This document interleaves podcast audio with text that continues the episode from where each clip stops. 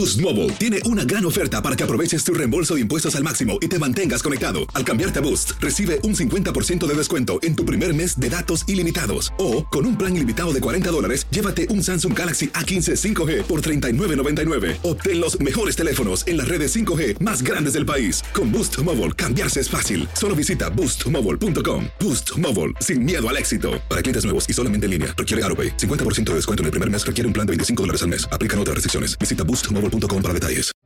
Enigma sin resolver es un podcast para mayores de edad. Algunos escuchas pueden encontrar el contenido del programa ofensivo. Recomendamos la discreción de la escucha, especialmente para menores de edad. Soy enigmático.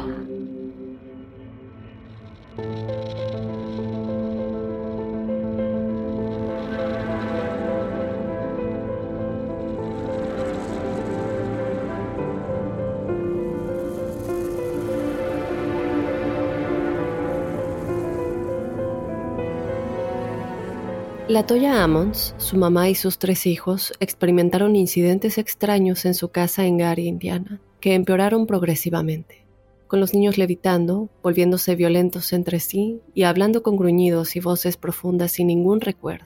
Desde luego abundaban los escépticos, pero el Departamento de Policía de Gary, el Departamento de Servicios Infantiles, la iglesia y hospitales locales se involucraron presentando informes que tomaban en serio los sucesos sobrenaturales. Oficiales médicos y trabajadores sociales dijeron que presenciaron muchos de los incidentes, incluido uno en el que el hijo de la Toya de nueve años caminó hacia atrás por una pared. Dentro de esta investigación, el sacerdote descubrió que el exnovio de la Toya podría haber tenido algo que ver con todo lo que sucedió, lanzándole una maldición a la Toya. Acompáñame a analizar a detalle todo lo relacionado con el caso de la maldición de la familia Ammons yo te doy la bienvenida, Enigmático. Mi nombre es Dafne Wegebe. Otro lunes de Enigma, otro lunes en el que estamos explorando otra historia que nos va a dejar con muchas preguntas, pero también con las ganas de investigar un poco más. Desde ya te invito a que nos sigas en las redes sociales, en donde nos encuentras en Instagram y en Facebook como Enigma sin resolver y como siempre te invito a que participes en los episodios de los jueves, que nos cuentes tu historia paranormal o sobrenatural. Eh, nos la puedes escribir o mandar un audio, una nota de voz a enigmas.univision.net. Esta es una historia que la verdad me ha sorprendido muchísimo. Es una historia que es más famosa de lo que yo sabía. Yo la verdad no había escuchado tanto esta historia y leyendo me di cuenta de lo grande que se volvió en su momento eh, cuando todo esto sucedió yo vivía en México, entonces posiblemente eso tenga algo que ver con el hecho de que yo no había escuchado mucho de esa historia, pero es algo que la verdad me dejó con muchas preguntas mientras estaba yo leyendo toda la información y no entender bien qué es lo, siguiente que iba a pasar. Eh, lo que más me llamó la atención de este caso es el hecho de que no solamente estamos hablando de exorcismos y posesiones que, de las cuales vamos a hablar, pero sobre todo que esto haya tenido que ver con una maldición que el exnovio de la Toya le habría lanzado a la familia. Pero no solamente él, posiblemente alguien más estuvo involucrado en todo esto, ayudándolo con esta maldición. Así que un caso fascinante del cual ya quiero empezar a platicarles. Vamos ya a comenzar con el caso de la maldición de la familia Ammons en este lunes de Enigmas sin resolver.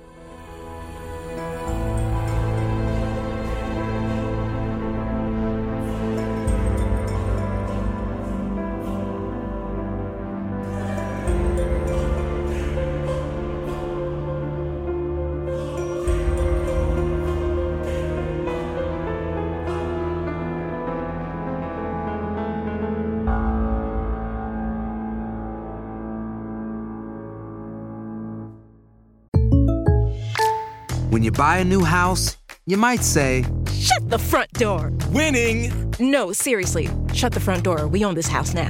But you actually need to say, Like a good neighbor, State Farm is there. That's right. The local State Farm agent is there to help you choose the coverage you need.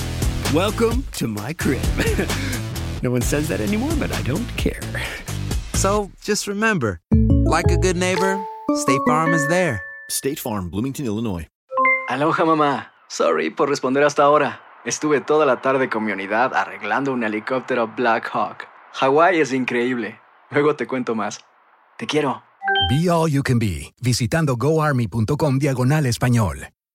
Boost Mobile tiene una gran oferta para que aproveches tu reembolso de impuestos al máximo y te mantengas conectado. Al cambiarte a Boost, recibe un 50% de descuento en tu primer mes de datos ilimitados. O, con un plan ilimitado de 40 dólares, llévate un Samsung Galaxy A15 5G por $39.99. Obtén los mejores teléfonos en las redes 5G más grandes del país. Con Boost Mobile, cambiarse es fácil. Solo visita boostmobile.com. Boost Mobile, sin miedo al éxito. Para clientes nuevos y solamente en línea, requiere AroPay. 50% de descuento en el primer mes requiere un plan de 25 dólares al mes. Aplican otras restricciones. Visita para detalles.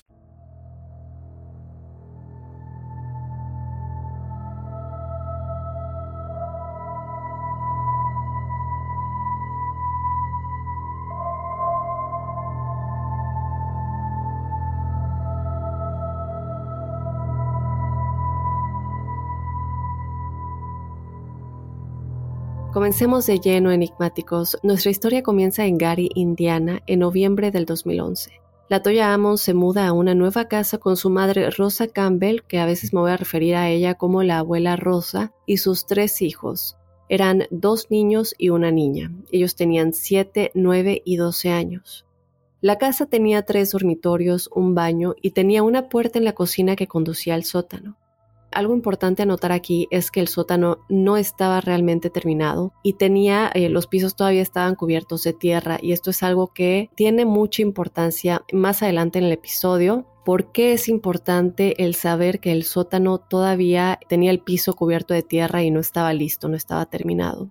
Pero lo más importante de todo esto, y que es algo que también se conecta un poco con esta posible maldición que tal vez se le lanzó a la familia, es que la casa no tenía antecedentes de estar embrujada ni de ningún tipo de actividad paranormal. Pero todo esto cambió. Nos vamos a mover a diciembre del 2011, cuando la Toya, su mamá y los niños notaron que algo estaba pasando se dieron cuenta de que su patio trasero estaba cubierto de tábanos. Para este momento ellos no podían eh, realmente deshacerse de ellos, estaban por todas partes, lo cual es muy confuso porque era invierno. Era invierno en Gary, Indiana, hacía mucho frío y normalmente en el invierno los tábanos están en su etapa larvaria final. Así que todo esto fue muy confuso para la familia. La mamá de la Toya posteriormente declaró que hizo todo lo posible para deshacerse de los tábanos y ellos seguían regresando. Y algo que también ella comenta es que era únicamente en el patio trasero de su casa. Desde luego, los vecinos no estaban experimentando esto. Y como hemos platicado y que esto se va a conectar eh, más adelante, cuando alguien te hace brujería o te lanzan una maldición o incluso cuando hay desde luego presencias demoníacas en el hogar, se presentan muchas moscas, hay olores extraños y eh, al final de todo esto el padre que se involucró en el caso explicó cómo los tábanos y la presencia de los tábanos específicamente en la casa tenía que ver con todo esto. Y que esto desde luego era una especie de presagio para la familia de todo lo que iba a pasar. Después de eso, comenzaron a escuchar ruidos extraños. Podían escuchar las puertas abriéndose y cerrándose en el sótano cuando desde luego no había nadie ahí. Escuchaban perros ladrando en la cocina, pero no tenían mascotas. Podían ver sombras dentro de la casa y ese fue el momento cuando realmente sabían que algo muy malo estaba pasando. La hija de la Toya recuerda haber visto a un hombre oscuro aterrador parado en su puerta un día y la abuela Rosa en realidad tuvo una noche realmente traumática, que es una de las cosas ella ha, ha comentado, recuerda más de todo esto. Eh, ¿Qué sucede? Que una noche ella se despierta, simplemente abre los ojos, como muchos de nosotros hacemos en la noche, y en ese momento eh, la puerta de su cuarto da hacia la sala. Y ella se da cuenta que hay alguien caminando ahí. Ella veía únicamente como una sombra porque desde luego eh, todo está apagado esa noche. Y ve como esta sombra se va moviendo alrededor de la sala y ella desde luego lo que piensa es que alguien se acaba de meter a la casa, un intruso, un ladrón, eh, y no piensa para nada, no se le cruza por la cabeza que era parte de, de toda esta actividad paranormal que estaba sucediendo en la casa. Con todo el susto que ella tiene de que pueda ser un intruso, desde luego lo que hace es quedarse callada, no hacer ningún tipo de ruido, dejar que esta persona, este ladrón, se lleve lo que se quiera llevar y esperar a que se vaya. Pero ¿qué sucede? Que pasa mucho tiempo y ella no escucha ningún ruido, no escucha eh, que la puerta se abra o no se escucha que nadie esté caminando. Ella se empieza a preguntar, pues, si esta persona ya se fue o qué sucede. Entonces ella decide armarse de valor, ir a investigar y no había nadie ahí. revisa todas las ventanas, revisa todas las puertas, pero algo curioso es que las cerraduras todas estaban intactas. No había vidrios en el suelo, de que bueno, esto habría causado mucho ruido, desde luego hubiera tal vez despertado a todos, pero en caso de que eh, esta persona hubiera como roto el vidrio, la ventana de la cocina para intentar entrar. Pero algo muy curioso en todo esto, y lo único que ella encontró, eran huellas grandes y húmedas en el suelo. Claramente alguien había estado ahí, pero no sabía en este momento si era un humano, si hubiera sido un humano, tendría que haber habido alguna indicación en las puertas o en las ventanas de que alguien realmente se metió a la casa, lo cual no había. Ahora vamos a movernos al 10 de marzo del 2012. La familia tuvo una reunión y lo que sucedió en todo esto es que ellos eh, habían asistido a un funeral y el resto, los miembros de la familia, estamos hablando de eh, más tíos, más primos, deciden reunirse en la casa de la Toya después de que el servicio terminara. Uno pensaría que la actividad paranormal se detendría o disminuiría habiendo tantos invitados en la casa, pero no fue así. Varias cosas comienzan a suceder que todos los miembros de la familia presenciaron. Lo primero que notaron fue que el hijo menor fue arrojado, no muy fuertemente, pero algo lo empujó al congelador. Eh, no estoy hablando del congelador de refri, de esos congeladores grandes que muchas veces se ponen en las cocheras aquí en Estados Unidos. Este es el congelador al cual él fue empujado. El hijo mayor fue también empujado fuera del baño y su hija fue empujada al sofá. Y esto fue tan fuerte que terminó lastimándose el brazo, de manera que el día siguiente incluso tuvo que ir al doctor a checar que no realmente se hubiera roto algún hueso del brazo. Cuando la noche comenzó a llegar, toda la familia decidió irse. ¿Qué sucede?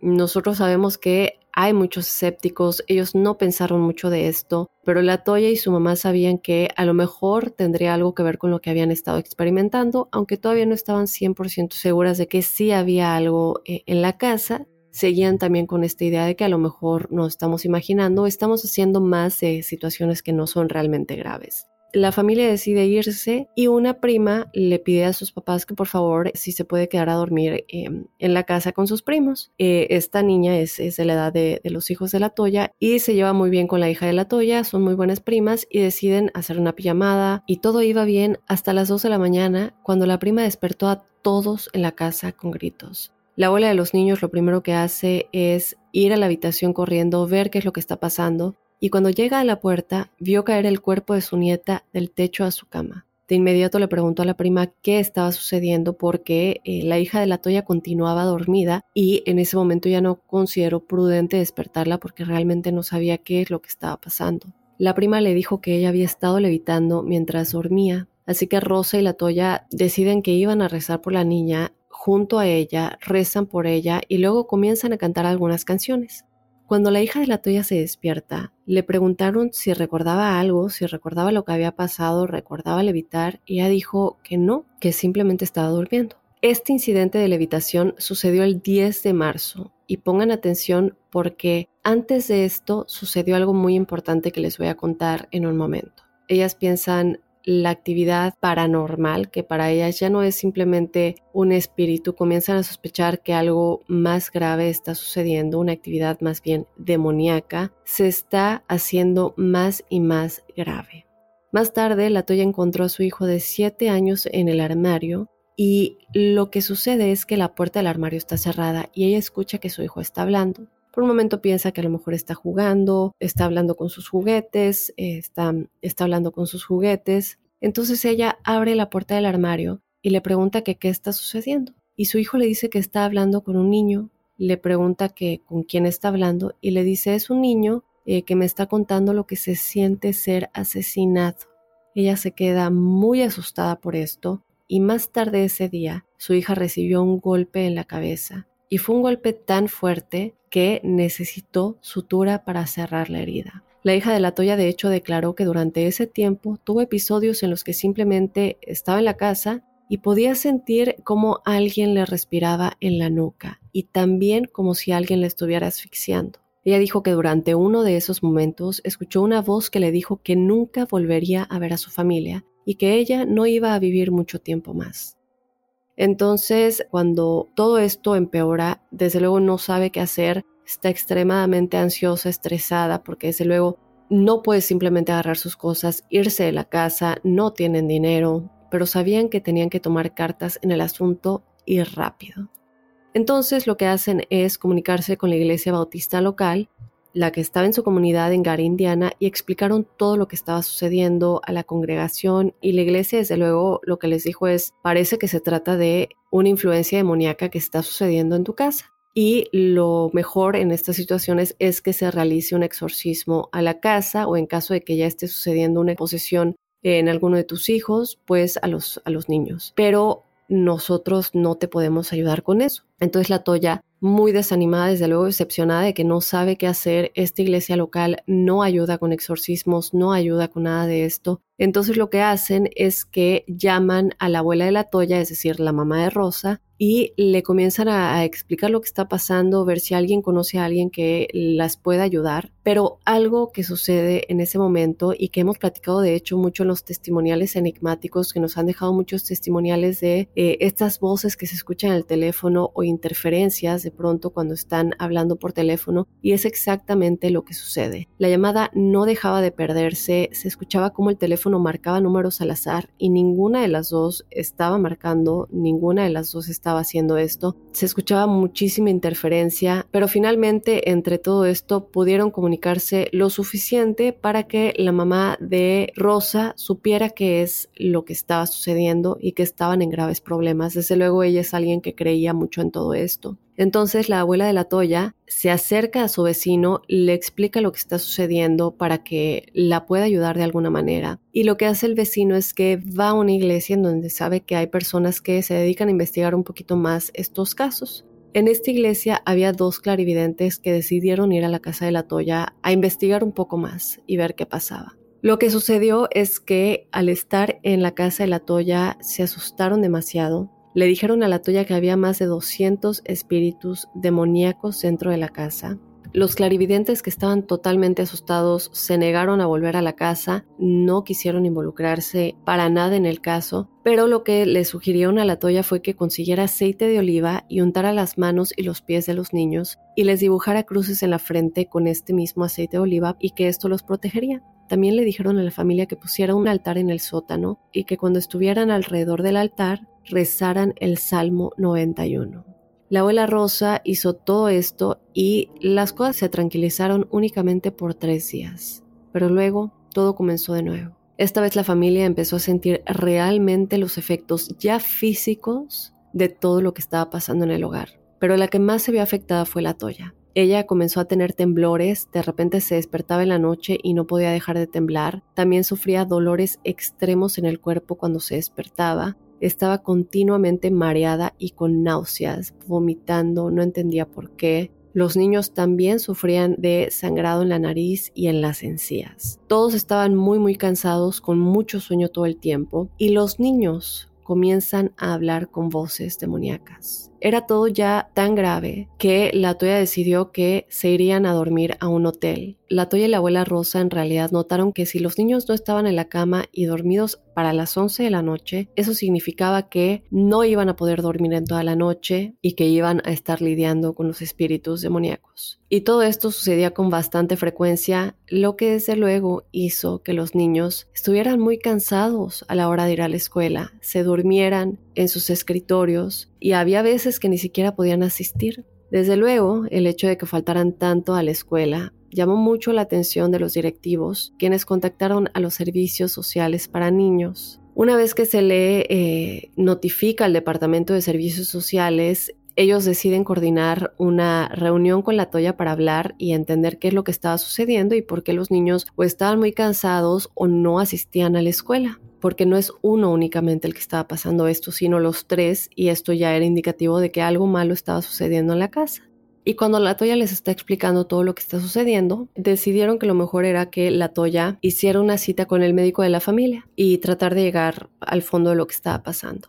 El 19 de abril del 2012, la Toya y su mamá llevaron a los niños a ver al médico de la familia y él, desde luego, pues no entendía lo que pasaba, y lo que sucede es que ni siquiera tuvo tiempo de examinar a los niños. Él declaró que en sus 20 años de trabajo nunca había visto nada similar. Él dijo que estaba demasiado asustado cuando entró a la sala de examinación. Desafortunadamente eso fue lo único que le dijo al reportero que lo entrevistó y se negó a declarar nada más a ningún medio de comunicación. Entonces, la visita al doctor, toda la información de la visita al médico provino de la trabajadora social que estaba trabajando en el caso de la familia y de las otras enfermeras y médicos que habían visto lo que había sucedido. Pero la información no solamente vino de la trabajadora social, también vino de informes policiales, porque en ese punto la policía ya tenía que involucrarse. Pero ¿qué es exactamente lo que sucedió en esta visita? Lo que sucedió es que cuando el doctor y las enfermeras iniciaron el, proceso de examinación, los niños comenzaron a maldecirlos con voces demoníacas, así es como lo describieron las enfermeras.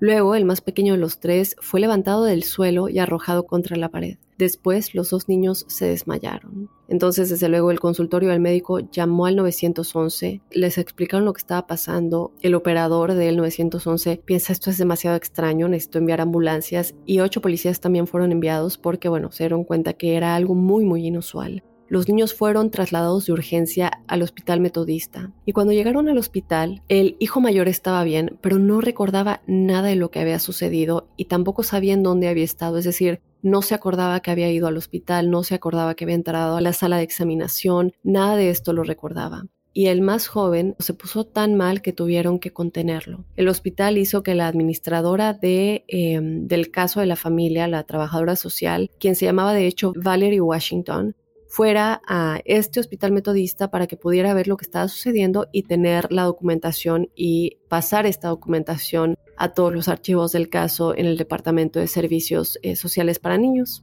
Entonces, bueno, cuando Valerie Washington llega al hospital, decidió que eh, lo mejor era que el psiquiatra del hospital evaluara a los niños y también a la Toya para saber si había algo extraño con ella que estuviera eh, afectando a los niños, pero el psiquiatra del hospital no encontró absolutamente nada.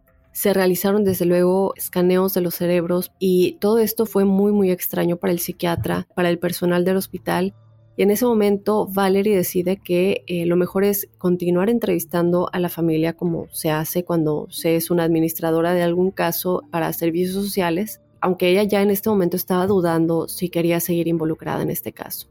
Pero bueno, en este momento, mientras ella estaba tratando de hablar con la Toya, el hijo menor de la Toya, el de 7 años, comenzó a gruñir, sus ojos se pusieron blancos y comenzó a ahorcar a su hermano mayor. Después de calmar el caos, la administradora del caso decidió llevar a la abuela Rosa y a los dos niños a un enfermero llamado Willie Lee Washington a una sala de examen separada para hablar con ellos. Por supuesto, comienza a empeorar todo. El hijo menor comenzó a gruñir de nuevo y le dijo a su hermano, es hora de que estés muerto y yo te voy a matar.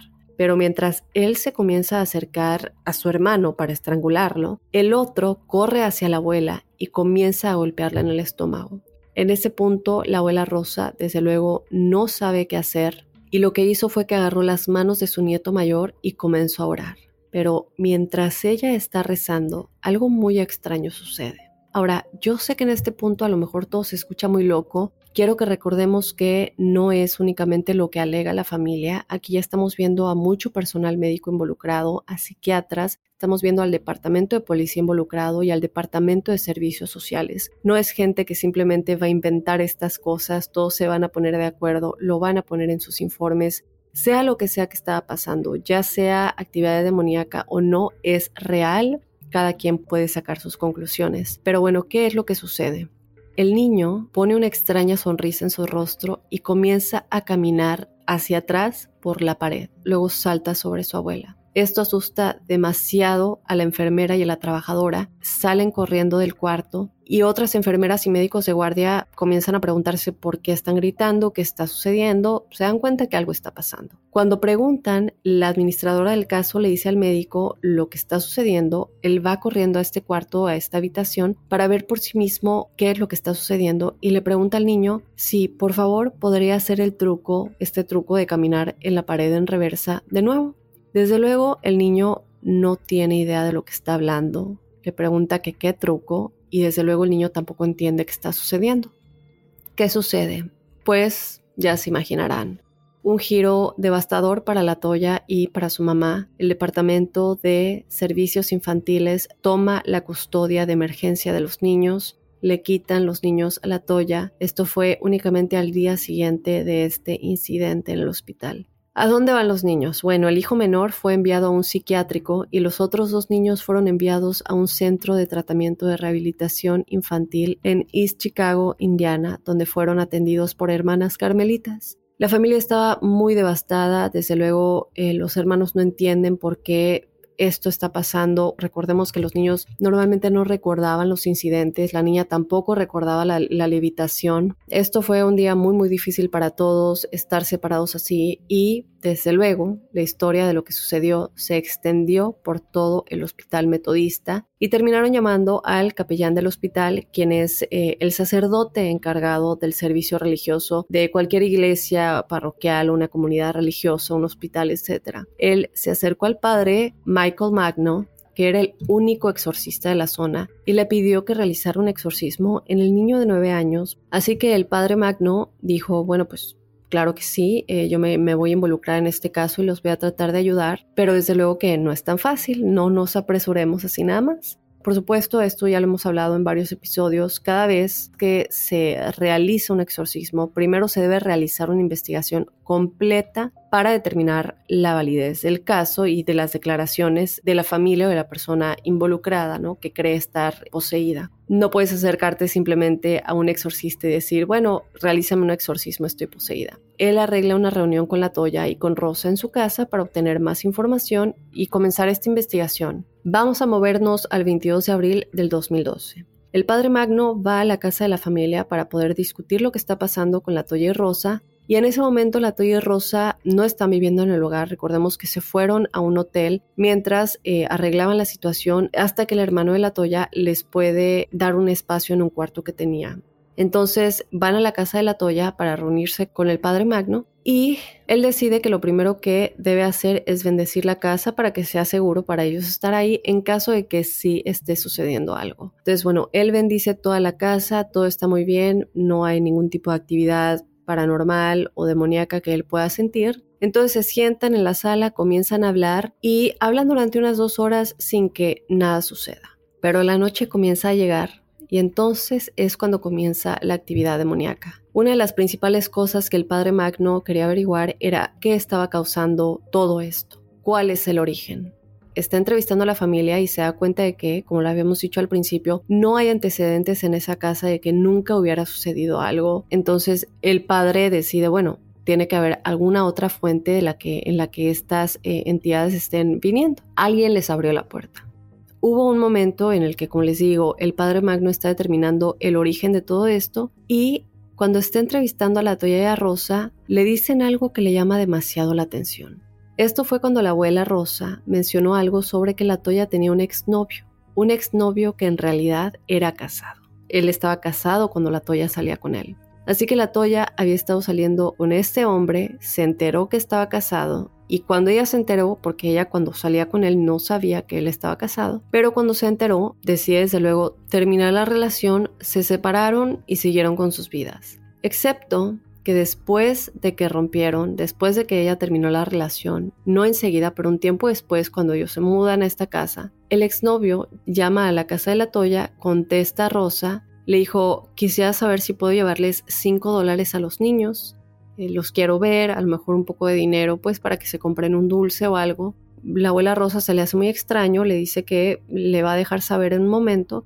Ella llama a la Toya y le pregunta, oye, fíjate que me acaba de hablar me dijo que quiere venir a darle 5 dólares a los niños. ¿Qué opinas de esto? Le digo que sí o no. Al principio yo estaba un poco escéptica al respecto, pero bueno, le dice ok, pero por favor, apenas le dé el dinero, deshazte de él enseguida, no puede quedarse en la casa y por favor dile que esto no se puede volver algo recurrente, que por favor trate de despedirse de ellos porque yo no quiero que esté frecuentando la casa eh, teniendo contacto con los niños, no, no hay razón para ello la abuela, la mamá de la Toya, le vuelve a hablar a él y le dice que ok, que sí puede, que sí puede ir. Entonces él llega a la casa y le da los 5 dólares a los niños. Mientras la abuela Rosa le está contando esta historia al padre Magno, las luces del baño comienzan a parpadear. Él se levanta, va a revisar todo y cuando llega al baño el parpadeo se detiene. Entonces vuelve al sofá, se vuelve a sentar, continúan hablando sobre todo esto, sobre la historia del exnovio Y tan pronto como la abuela Rosa comienza otra vez a hablar de esto y a darle más información, los cordones, estos que se utilizan para abrir las cortinas de las ventanas, comienzan a balancearse de un lado a otro. Él les pregunta si hay algún tipo de respiradero en el techo que pudiera estar causando esto. Ellas le dicen que no, vuelve a intentar continuar la conversación con todo esto sobre este exnovio casado y tan pronto como comienzan a hablar y le dan más información, la Toya se pone muy, muy, muy inquieta. Ella dice que está teniendo muchísimo frío, que se está congelando. Ella era la única, su mamá y el padre estaban perfectamente bien. Entonces ella decide ir a su habitación, agarrar una manta para cubrirse, regresa a la sala y continúan platicando. Después ella comienza a sudar, dice que tiene muchísimo calor y el padre Magno se da cuenta de lo extraño de todo esto, se da cuenta que este es un signo de un inicio de posesión demoníaca. Él saca una cruz que tenía en su bolsillo y se la pone en la cabeza a la toya y ella comienza a convulsionar dolorosamente y luego el padre Magno se da cuenta de que ella ya estaba poseída. Desde luego el padre Magno no pudo terminar la conversación, no supo realmente qué pasó con el hombre casado, pero encontró una pieza clave de información. Para esto tenemos que retroceder un poco en la historia. Vamos a irnos a marzo. Recordemos que en marzo fue el incidente que la hija de la Toya tuvo, eh, este incidente de levitación, y que fue una de las cosas que les indicó que realmente había actividad demoníaca en la casa. Tres días antes de que esto sucediera, este accidente de levitación, fue el día que el exnovio de la Toya fue a la casa a darles a los niños 5 dólares. Y esto es algo que a él le llama mucho la atención. Días después de la visita del padre Magno, la administradora del caso, Valerie Washington, continúa su investigación. Decide esta ocasión también reunirse con la Toya y con la abuela Rosa en la casa de la Toya Normalmente para este tipo de casos únicamente se necesita un policía cuando se va a entrevistar a las familias eh, que están involucradas en casos de departamentos de servicios sociales para niños. Pero en este caso son tres policías los que se involucran en el caso. Piensan que este no es un caso común y que era importante que hubiera más, más policías involucrados. Y es otra cosa que muchos piensan le da más credibilidad a este caso. Entre estos policías estaba el jefe de policía de la ciudad, algo que cabe recalcar es que los oficiales eran escépticos. No creen que nada de esto es real. Cuando ven toda la información es por eso que también deciden involucrarse tres de ellos en vez de uno, porque quieren como descubrir realmente cuál es la verdad detrás de todo esto convencidos de que este cuento de posesión demoníaca es una gran mentira, es un gran acto. Sin embargo, cuando llegan ahí, la grabadora deja de funcionar, las linternas ni siquiera se encendían, un oficial decide usar solo un teléfono de celular para grabar video. Después de grabar el video y reproducirlo, se dan cuenta que alguien está hablando en el teléfono que no es nadie de los presentes. Luego también toman varias cosas de la casa y se dan cuenta que en la ventana frontal hay una pareja que tiene una especie de manchas sombrías. El capitán de la policía de Gary dijo que al dejar la casa, la radio de su automóvil no funcionaba. Tampoco pudo mover su asiento porque el, control o bueno, la, como el botón que usas para mover el asiento hacia adelante y hacia atrás estaba roto, lo cual no estaba así cuando él se había bajado del coche. Él dijo en el informe que después de la visita a la casa de la Toya, le comenzaron a suceder cosas aún más extrañas en los días siguientes. El 10 de mayo del 2012, la Toya, su mamá, los tres policías, el padre Magno, dos oficiales del condado de Lake, un perro policía y una nueva administradora del caso, imagínense cuántas personas ya se están involucrando. ¿Y por qué digo una nueva administradora del caso? Porque Valerie Washington decidió dejar el caso, decidió que nunca más iba a volver a poner un pie en la casa de la Toya y la nueva administradora se llamaba Samantha Illich. Esta vez todos ellos estaban ahí para investigar un extraño bulto de tierra que la Toya y su mamá vieron en el sótano que antes no estaba ahí.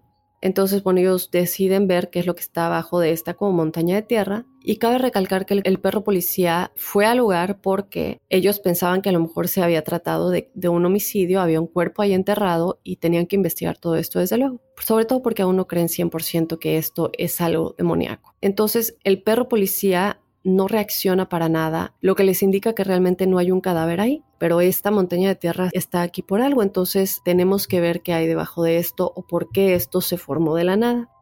Como sabemos, se cree que las maldiciones y parte de maldecir a alguien es usar un objeto maldito.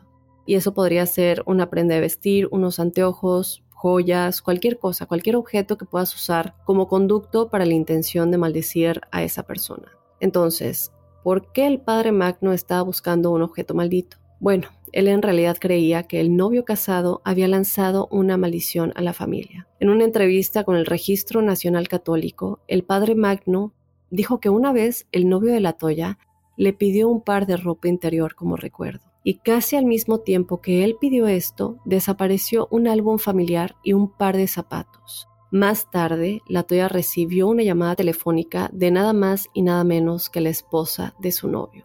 Ella le dijo a la mujer que ella no tenía idea de que él estaba casado y que ya había terminado con él cuando descubrió esto. Por supuesto, ella no dejaba de gritarle a la Toya y le dijo que iba a estar muy, muy arrepentida de haberse metido alguna vez con su esposo el padre Magno en este momento piensa que entre los dos, no solamente el exnovio, pero que la esposa también se había involucrado de alguna manera en esta maldición. El grupo excavó en el sótano y encontraron una uña, algodón, un recipiente rojo y una vela negra. Excavaron un poco más y encontraron una forma de metal de esas eh, que se usan para sujetar las cortinas y encontraron un par de calcetines blancos de algodón con las puntas de los dedos cortadas.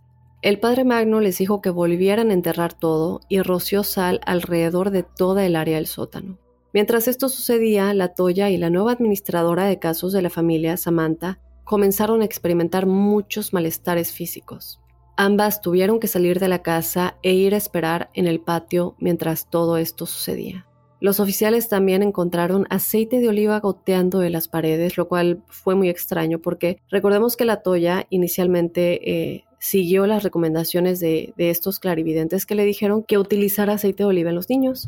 Pero por supuesto, como sabemos, esto no funcionó porque la actividad solo se calmó por tres días por lo cual ella dejó de usar el aceite de oliva, lo que significaba que ella lo había dejado en un lugar específico en la casa durante meses. Los policías deciden limpiar el aceite de oliva, se van, regresan al día siguiente y encuentran de nueva cuenta las paredes cubiertas de aceite de oliva. El padre Magno les dijo que no se preocuparan porque la aparición de sustancias desconocidas en realidad es uno de los signos de posesión demoníaca. Entonces, bueno, en este punto el padre Magno tiene información más que suficiente para compilar un informe de su investigación. Cree que hay afirmaciones válidas de que sí es una posición demoníaca, que sí se puede eh, realizar un exorcismo y presenta este informe al obispo de su parroquia. El obispo aprobó el caso. La nueva administradora social del caso, Samantha, dijo que tuvo escalofríos durante las dos horas de estar en la casa y todo el tiempo sintió como si hubiera alguien en la habitación respirándole en la nuca. Recordemos que esto es algo muy similar a lo que comentó la hija de la Toya al principio cuando se acababan de mudar a la casa.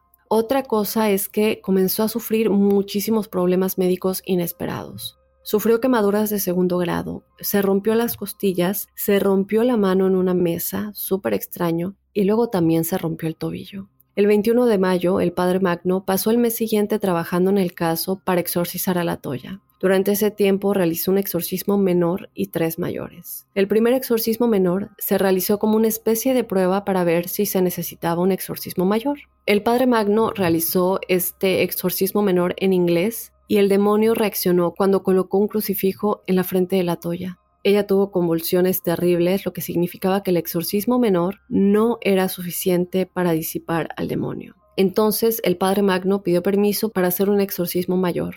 Una cosa que el padre Magno menciona es que él sabía que necesitaban nombrar al demonio, estaban llamarlo por su nombre. Él discute esto con la Toya y la Toya le dijo, de hecho, ¿sabes algo? Hace meses estaba yo tratando de entender qué estaba sucediendo. Le pedí a una amiga que me prestara su computadora, ir a su casa, usar su computadora y su internet e investigar un poco acerca de esto. Ella dice que se encontró con un sitio web que tenía una lista de demonios y las cualidades que tenían cada uno de ellos. Ella al leer todo esto se da cuenta que hay descripciones en algunos de los nombres de estos demonios que se asemejaban con lo que le estaba pasando a ella y a su familia. Cuando ella está en la casa de su amiga, decide que imprimiría esta información y se la llevaría con ella. Lo que hace es que ella trata de imprimir esto en la casa de su amiga y en ese momento la computadora se apaga. Vuelven a encender la computadora ella y su amiga, vuelven al sitio web y la computadora se apaga nuevamente. ella hace todo esto de nuevo.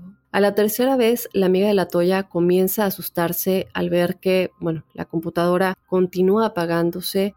En ese momento le pide a la Toya que por favor se vaya y no regrese, que no quería tener nada que ver con todo lo que ella estaba experimentando. Otra cosa que ella declara es que comienza a sufrir dolores de cabeza muy muy fuertes y en ese momento ella termina su amistad con la Toya. La Toya menciona esto al padre, le comenta el nombre del sitio web. El padre le comenta que cuando él llegue a su casa, él imprimiría la lista de, de estos nombres, estos demonios, y él llega a su casa, trata de imprimirlo, pero no puede porque su computadora se apaga.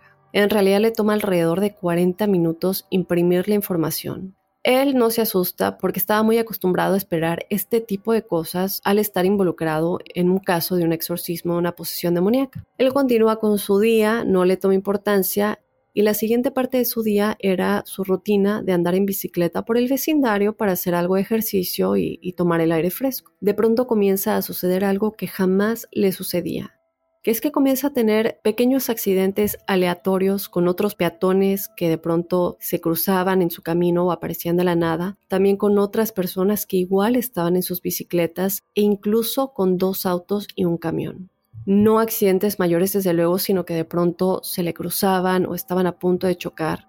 A pesar de que se asusta, sabe muy bien que cuando estás realizando un exorcismo, los demonios tratan de asustarte para que te detengas y decidas eh, no continuar con ello. Pero él sabía que si mostraba algún tipo de miedo, dijera, bueno, estoy demasiado asustado para continuar, eso seguiría sucediendo y podría extenderse a más personas. Hace caso omiso y poco después consiguen el nombre del demonio. ¿Cómo lo consiguen? Porque desde luego repiten varios de estos nombres y se dan cuenta cuál es el que tiene como más impacto, a cuál responde más la entidad que tiene a la toya poseída, y así es como se dan cuenta cuál es el demonio. Y durante este exorcismo, la toya sufrió un dolor extremo. Ella comparó este dolor con el dolor que se experimenta con un parto intenso que dura muchas horas.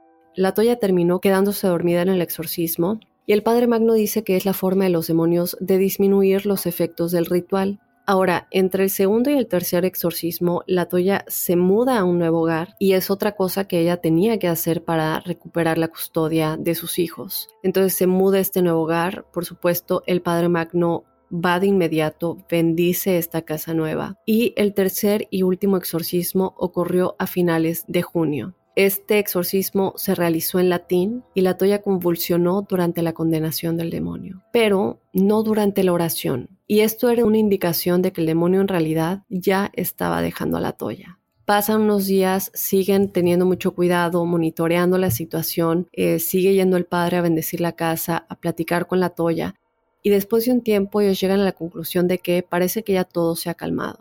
En noviembre del 2012, la Toya tuvo lo que describió como el día más feliz de su vida.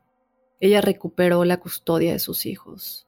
Su nuevo hogar no tenía ningún tipo de actividad, nada que los hubiera seguido, y el 23 de enero del 2013 el Departamento de Servicios Sociales para Niños finalmente cerró su caso. Desde luego todos los informes de la policía, los informes de este departamento, los informes del hospital y de la iglesia y del exorcismo se quedaron ahí para la investigación de todos y es algo que hasta el día de hoy sigue llamando mucho la atención. Obviamente, al tener tantos informes, hacer un caso que llamó tanto la atención de todos estos distintos departamentos, hospitales, iglesias, policías, pues ya sabemos cómo son estos casos y ya se imaginarán lo que sucedió. Muchas ofertas para películas fueron ofrecidas al padre Magno, y en el 2014 él finalmente firmó un contrato cinematográfico con los productores de The Conjuring. Él sintió que de todos, ellos serían los únicos que no sensacionalizarían lo que había sucedido. No estoy 100% de acuerdo con esto porque, bueno, sabemos que hay muchas películas eh, que ha hecho el productor del conjuro que, que, tienen que ver con todo esto y muchas sí se salen un poco de contexto, creo yo, después de que nosotros nos adentramos más en la historia y nos damos cuenta de lo que realmente sucedió, pero bueno, por lo menos nos da una idea general. Pero de hecho, en una entrevista de podcast que hizo el año pasado, él dijo que han estado sucediendo tantas cosas misteriosas que la producción se ha estancado y no sabe si algún día llegarán a terminar la producción. Por otro lado, Netflix también eh, supuestamente está trabajando en una película de este caso. Esto me lo encontré en un website que se llama Indie Star, que dice que Netflix ha adquirido los derechos para realizar una película basada en este caso. Esperemos que sí, creo que todos nosotros nos gustan todo este tipo de películas. Ya veremos si la sacan y qué tanto se asemeja a la historia real. Ustedes déjenme saber qué opinan, creen que esto haya sido real, creen que no. Y bueno, todo, todo lo que ustedes piensan de este caso, déjenmelo saber. Recuerden que nos pueden comentar en las redes sociales, nos encuentran como Enigma sin resolver en Instagram y en Facebook y también nos puedes escribir a nuestro correo enigmas.univision.net. Este correo también funciona para que nos escribas tu historia paranormal o sobrenatural, que esperemos nunca nos llegue algo tan grave como esto, aunque sí nos han llegado casos de maldiciones y de brujería muy, muy graves. Así que yo quiero escuchar tu historia si algo así te ha sucedido. Escríbenos a enigmas.univision.net para que seas parte del episodio de testimoniales enigmáticos que tenemos todos los jueves. Yo me quedo esperando sus opiniones acerca de este caso. Yo me despido de otro enigma sin resolver. Te espero el jueves con los testimoniales enigmáticos, el sábado con el bonus de los sueños enigmáticos y el próximo lunes con otro enigma sin resolver. Soy enigmático.